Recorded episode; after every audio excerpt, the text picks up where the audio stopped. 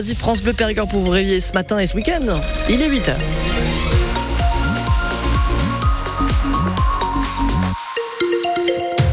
Emmanuel Clavry pour le journal de 8h. Pas de grand changement pour le temps, Théo, ce sera de la pluie ce week-end. Oui, comme euh, toute la semaine, hein, presque. Des nuages, de la pluie ce matin et, et cet après-midi. Et dimanche aussi. Ouais. On fera le point ensemble après le journal de 8h.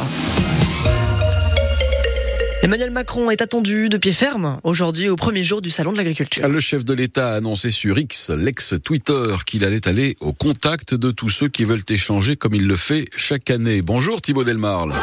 Bonjour Emmanuel. Vous suivez le Salon de l'Agriculture pour France Bleu Périgord. Après l'annonce de son grand débat finalement annulé, pas sûr que l'accueil que lui réservent les agriculteurs soit chaleureux aujourd'hui. En tout cas, vous avez retrouvé sur place certains des Périgourdins qui le mois dernier euh, avaient fait le voyage jusqu'à Rungis. Voilà, c'est ça, des agriculteurs qui ont roulé toute la nuit. Ils sont partis à 2h, 2h30 du matin euh, du Périgord pendant la nuit. Et là, ils viennent d'arriver. Ils sont juste devant euh, la grille de euh, ce parc des expos, porte de Versailles à Paris. Au même moment, là, à quelques centaines de mètres de nous, la porte T, la porte par laquelle le président de la République est attendu. Vous entendez peut-être derrière moi Oui. tous ces sifflets. Bon, évidemment, tous ces agriculteurs, que ce soit de la coordination rurale ou de la FNSEA, auraient bien voulu euh, accueillir le président de la République, mais vous l'imaginez bien, il y a des dizaines de cars de CRS et de gendarmes mobiles qui attendent, euh, qui, qui ont empêché euh, de, ces agriculteurs de passer, ce qui fait que là, bon, il y a un petit peu de tension juste devant, euh, juste devant la porte d'entrée, parce que certains en débattent, certains n'en ont pas, certains doivent prendre des tickets, donc il y a un petit peu une ambiance particulière avant de pouvoir rentrer dans ce salon qui n'ouvre que, dans une heure. hein. L'ouverture n'est qu'à 9 heures. En tout cas, pour les Périgourdins, certains ont pu rentrer, certains sont en train de rentrer. Euh, ils vont donc essayer d'aller rejoindre le président de la République. Vous imaginez, ils sont, ils ont fait toute cette route, c'est pas euh, pour caresser des vaches. Ils aimeraient euh, pouvoir discuter avec le président de la République. Ça s'annonce difficile, mais on va vous faire suivre ça euh, toute la journée sur euh, France Bleu Périgord et ses réseaux sociaux. Merci Thibaut Delmarle en direct donc du Salon de l'Agriculture Porte de Versailles à Paris. À ce mouvement des agriculteurs, une ancienne agricultrice le suit avec attention depuis sa maison de retraite. En mai prochain, Geneviève Calreau soufflera ses 108 bougies à la maison de retraite de Saint-Olé où elle réside depuis deux mois seulement. Elle qui a été résistante, écrivaine et paysanne comprend la colère des cultivateurs comme elle les appelle. Mathieu Bonnour l'a rencontré. Les cheveux blancs de la sagesse, les yeux bleu ciel perçant. Geneviève est assise, mais elle ne perd pas ses mots. Je veux dire que les cultivateurs qui font la grève, eh ben, ils ont bien du courage, parce que c'est eux qui privent. C'est eux qui, qui le travail se fait pas tout seul. Une vie compliquée qu'elle a connue avec d'autres difficultés encore comparées à l'heure actuelle. Moi, j'ai traité les vaches à la main pendant 51 ans.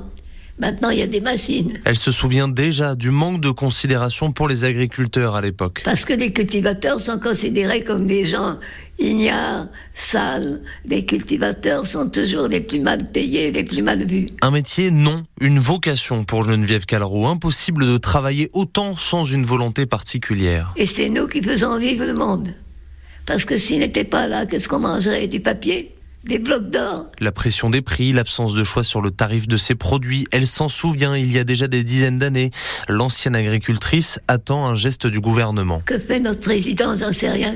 Je crois qu'il a commencé à vouloir tout très grand. Et peut-être il en revient un peu. Le secret de la longévité en bonne santé comme Geneviève Calreau, elle le dit d'elle-même, c'est le travail dehors. Geneviève Calreau que vous retrouvez en vidéo sur notre site internet francebleu.fr. Hier encore une cinquantaine d'agriculteurs ont rendu visite à quatre supermarchés de Ribérac. À chaque fois, ils ont déniché les produits étrangers qu'ils ont entassés dans des caddies sans rien d'abîmer. Ils ont promis de nouvelles actions aujourd'hui. Ce 24 février est marqué par un bien triste anniversaire. Cela fait deux ans, jour pour jour, que la Russie a attaqué l'Ukraine. En visite à Kiev ce matin, la présidente de la Commission européenne, Ursula von der Leyen, a salué la résistance ukrainienne. Au terme de cinq semaines d'audience, le verdict est tombé hier soir au procès des attentats de Trèbes et de Carcassonne qui avaient fait quatre morts en 2018. Les sept accusés ont été condamnés à des peines allant de six mois à quatre ans de prison ferme. Euh, C'est un moment difficile à vivre pour un club, ses joueurs, ses, dir- ses dirigeants, ses bénévoles, ses supporters. Le club de rugby de Bergerac a été rétrogradé. L'USB jouera en Fédéral 2 la saison prochaine. Sanction sanction infligée par la direction de l'administration des affaires juridiques et de la conformité, autrement dit le gendarme de la Fédération française de rugby. Le club de Bergerac se fait taper sur les doigts pour son bilan financier à la fin de l'exercice 2023. La situation s'est bien améliorée depuis quelques mois, mais la DAJC n'en a pas tenu compte, d'où l'amertume et les regrets de Lorraine Lavaux, c'est la vice-présidente de l'USB. On n'est pas surpris parce que forcément on a eu des entretiens avec. On s'attendait à une décision. Oui, on est un peu déçu parce que on a l'impression de pas vraiment être soutenu par les instances du rugby en fait. On n'est pas le seul club aujourd'hui en difficulté et comme beaucoup de présidents de clubs le disent aujourd'hui, au lieu de nous soutenir, la FFR des fois on a l'impression un peu qu'ils nous débrouillez-vous quoi. Donc c'est compliqué parce qu'on met, on met plein de choses en place depuis euh, depuis la démission d'Alexandre et on tombe pas dénu euh, parce que voilà on savait que la situation elle était compliquée. C'est vraiment une sanction sur euh, les engagements qui n'ont pas été tenus et la situation du club au 30 juin 2023. C'est là-dessus qu'on a été sanctionné. Aujourd'hui, on n'a pas de dette euh, envers nos fournisseurs aujourd'hui. L'USB dont les dettes sont passées de 100 000 à 30 000 euros. En national de rugby, on joue ce soir la 20e journée. Périgueux se déplace sur la pelouse du 3e Narbonne. Le match se joue à 19h. En national 2 de football, Bergerac se déplace à Angers chez la lanterne rouge du championnat. Trélissac de son côté accueille le deuxième Libourne. Les deux rencontres se jouent à 19h. Et puis l'équipe de France féminine de football s'est qualifiée hier soir pour la finale de la Ligue des Nations en battant l'Allemagne de buts à 1. Elles affronteront mercredi l'Espagne, championne du monde. Et le grand gagnant de la 49e cérémonie des Césars est Anatomie d'une chute. Le long métrage de Justine Trier a remporté six trophées hier soir. Meilleur film, meilleure réalisation, meilleure actrice pour Sandra Hüller, meilleur scénario original, meilleur montage et meilleur second rôle masculin pour Swan Arlo. Sur la scène de l'Olympia, Justine Trier a voulu dédier son César à toutes les femmes. Je voudrais dédier ce César à toutes les femmes celles qui se sentent coincées dans leur choix, dans leur solitude, celles qui existent trop et celles qui n'existent pas assez, et enfin à celles qu'on a blessées et qui s'en libèrent en parlant, et à celles qui n'y arrivent pas. Et enfin, je dois remercier mes producteurs qui m'ont permis de faire ce film avec une grande liberté, la liberté de, ne chercher à correspondre à aucun standard narratif, formel, de genre, moral, de toujours expérimenter.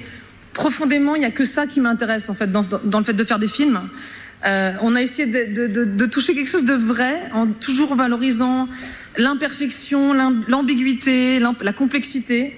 Et cette liberté-là est la chose la plus précieuse pour moi. Donc merci à vous. Autre grand gagnant de cette soirée, le règne animal de Thomas Caillé qui remporte 5 Césars. À noter le César du meilleur acteur qui a été remis à Harry Wortalter pour son rôle dans l'affaire Goldman.